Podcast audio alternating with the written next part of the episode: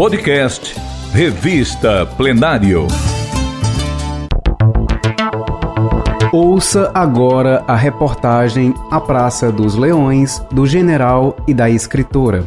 Texto publicado pela Revista Plenário na edição de novembro e dezembro de 2009. Narração: Didio Lopes. Uma das praças mais antigas e bonitas de Fortaleza, construída em 1856, abriga general, escritora e leões. Sentada de forma contemplativa em um dos bancos da praça, a imortal Raquel de Queiroz parece observar, através dos seus óculos, que por vez ou outra são roubados, o desenrolar dos acontecimentos diários da praça. A estátua de bronze, em tamanho natural, foi projetada pelo artista Murilo de Sar Toledo e está no local desde 2005. É comum que os fãs sentem ao seu lado para uma foto ou um papo rápido com a mais famosa escritora cearense. O general Tibúrcio, que dá nome à praça, tem mais que uma estátua fincada no meio do logradouro. No subsolo está o mausoléu que, por mais de um século, abrigou seu corpo. O acesso ao local, hoje interditado, se dá por uma escadaria embaixo da escultura em sua homenagem.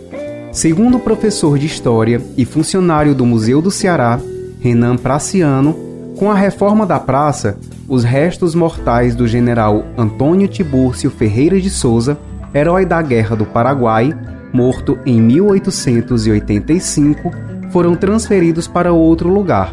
Trazidas de Paris, no início do século XX, as estátuas dos três leões são de bronze e representam os guardiões do local, que por este motivo ganhou o nome de Praça dos Leões.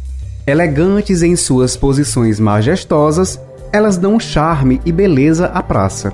Indiferente às histórias do general, da escritora e dos leões, centenas de pessoas cruzam apressadamente todos os dias a praça. A maioria o faz como um meio de chegar mais rápido aos seus locais de trabalho e sequer tem tempo de parar e sentar em um de seus bancos. Muitos nem percebem da beleza do local. Como disse certa vez o escritor Otto Lara Rezende, de tanto ver, a gente banaliza o olhar. Vê, não vendo. Para Regina Graça de Almeida, vendedora de uma loja de tecidos do centro, as pessoas que passam pelo local perdem a chance de contemplar uma praça tão bonita, com belas árvores, as estátuas e os leões, que antigamente assustavam as crianças, mas que dão um toque de realeza ao local. Ela se considera uma das poucas transeuntes que se permite admirar o local sempre que por ela passa. Mas a praça também é espaço de artistas de rua e de senhores aposentados que não perdem uma partida de dominó ou de damas, enquanto põem as conversas em dia. Estes são os amantes da praça, pois dela tiram o seu sustento ou os momentos mais alegres do dia com os amigos. Além das estátuas, a Praça dos Leões forma um imponente conjunto arquitetônico com a Igreja Nossa Senhora do Rosário, a mais antiga da cidade, construída pelos escravos em 1730 o Palácio da Luz, do século XVIII, atual Academia Cearense de Letras e a antiga Assembleia Provincial, hoje Museu do Ceará. Antes de ser batizada como Praça General Tibúrcio, em 1888, ela foi chamada de Largo do Palácio, Pátio do Palácio, Praça do Palácio e Praça 16 de Novembro. A praça é protegida pelo tombo estadual, através da Lei número 9109, do ano de 1968. Você ouviu a reportagem A Praça dos Leões, do general e da escritora.